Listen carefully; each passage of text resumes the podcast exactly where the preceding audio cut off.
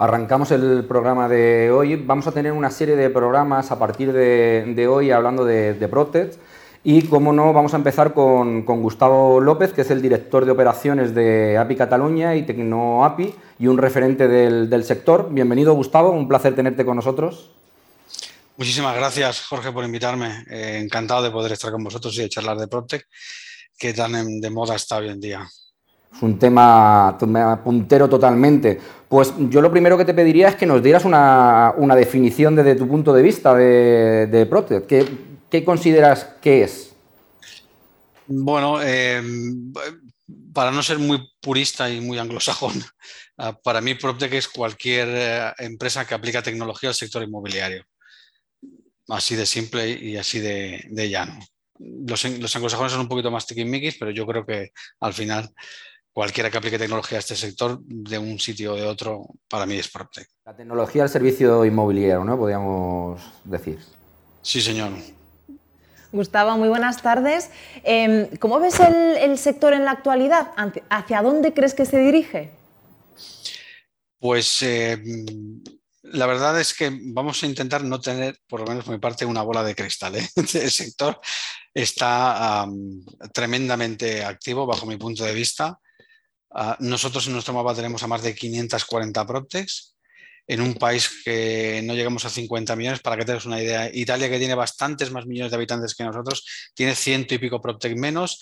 Y Francia o Alemania, que son casi el doble en población que nosotros, tienen aproximadamente entre un 20 y un 25% más. Por lo tanto, nosotros como país eh, estamos muy avanzados. Por lo tanto, el Proptech hoy en día en España tiene una salud mm, muy buena. Quizá el único problema que tiene nuestro, y me dejáis alargarme, el único problema que tiene nuestro sector, el propio en este caso, ¿eh? es que todavía tenemos eh, muchas startups en un estadio muy pequeño, en pre-seed o seed, y eso impide que el desarrollo sea a mayor velocidad. Pero todo se andará.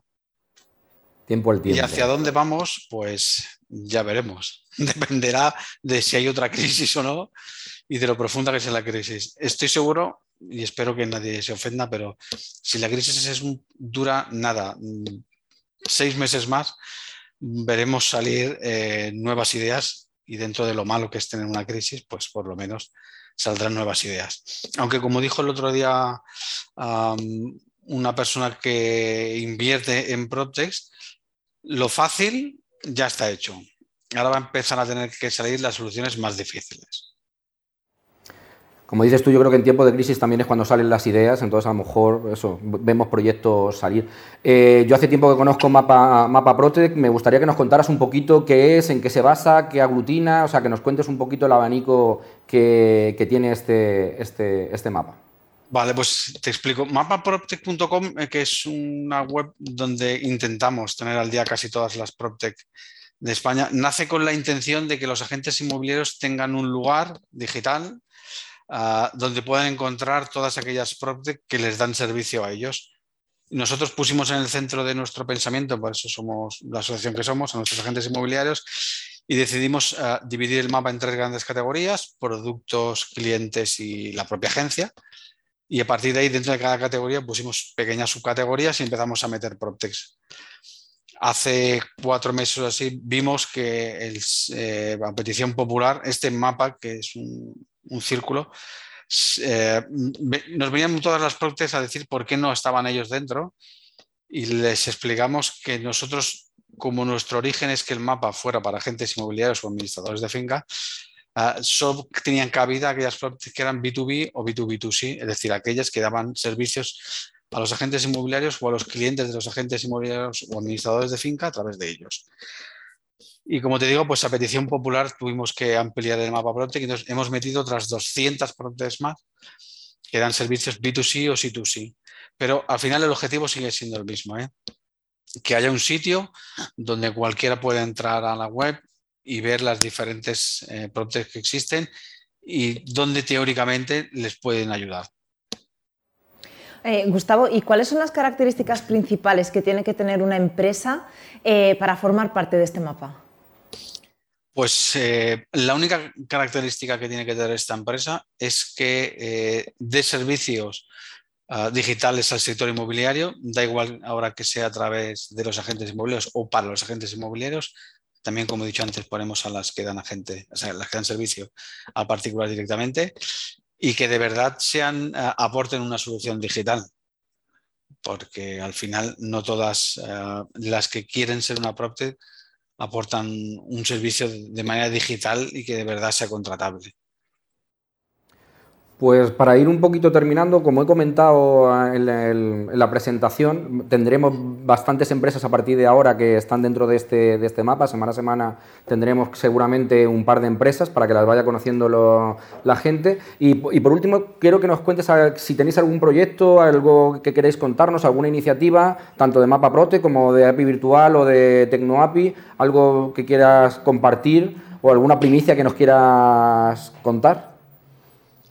Bueno, em, la verdad es que primicias, ah, si no están en, activo, ah, preferimos no, explicarlas, pero lo último que digo que, por ejemplo, que sí que nosotros vamos a, poner para nuestros agentes inmobiliarios, que tenemos más de 3.800 en toda España, es un intercambiador para que los agentes inmobiliarios puedan conectar diferentes CRMs a través de nosotros. Eso es lo último que vamos a poner nosotros. Además de que ah, les tenemos, y eso ya es activo, el certificado digital a través de blockchain, con lo cual les estamos dando identidad digital a nuestros agentes inmobiliarios, ya no solamente para que se puedan conectar a metaversos o futuros metaversos, sino para que puedan comprobar cualquier de sus clientes con la lectura de un código QR, pues eh, dónde están registrados, qué tipo de seguros mm, tienen, eh, si, están, si son legales, si están dentro de la legalidad. Creo que la identidad digital de los agentes inmobiliarios tendrá que ser en un corto plazo algo importantísimo y en mi opinión, todos aquellos que trabajen con agentes inmobiliarios deberán tener la identidad digital de sus agentes inmobiliarios para que al final el cliente final tenga la garantía de quién es ese agente inmobiliario y si de verdad está cumpliendo con la normativa vigente en cada comunidad. No, la verdad es que es interesante. Además, una trazabilidad, como si dijéramos, también del, agente con ese, con ese certificado. ¿no? Exactamente. Le podrás ver, tú como, como cliente final, ¿eh? como usuario final, le podrás ver todo. Qué tipos de seguros tienes, qué formaciones, a qué colectivos pertenece esto es el principio y el final ya veremos a dónde nos lleva, pero como sabes, todo lo que se sobrescriba en blockchain y el que certifique podrá quedar registrado. Y entonces, lo que te decías al final, el cliente final tiene la trazabilidad de con quién está trabajando, que yo creo que es una de las cosas más importantes. Mm. La verdad es que un punto muy, muy interesante. Es un tema que también podremos tratar en otro programa si te, si te apetece. Claro que sí. Y Gustavo, te agradecemos muchísimo que hayas intervenido y como dice Jorge, seguro que tendremos la oportunidad de volver a tenerte, espero que podamos volver a tenerte si nos aceptas la invitación para seguir tratando eh, temas pues, de, de este interés como esta tarde. Claro que sí, encantado de haber podido estar con vosotros un rato. Muchas gracias, Gustavo. Nos vemos muy pronto. A vosotros.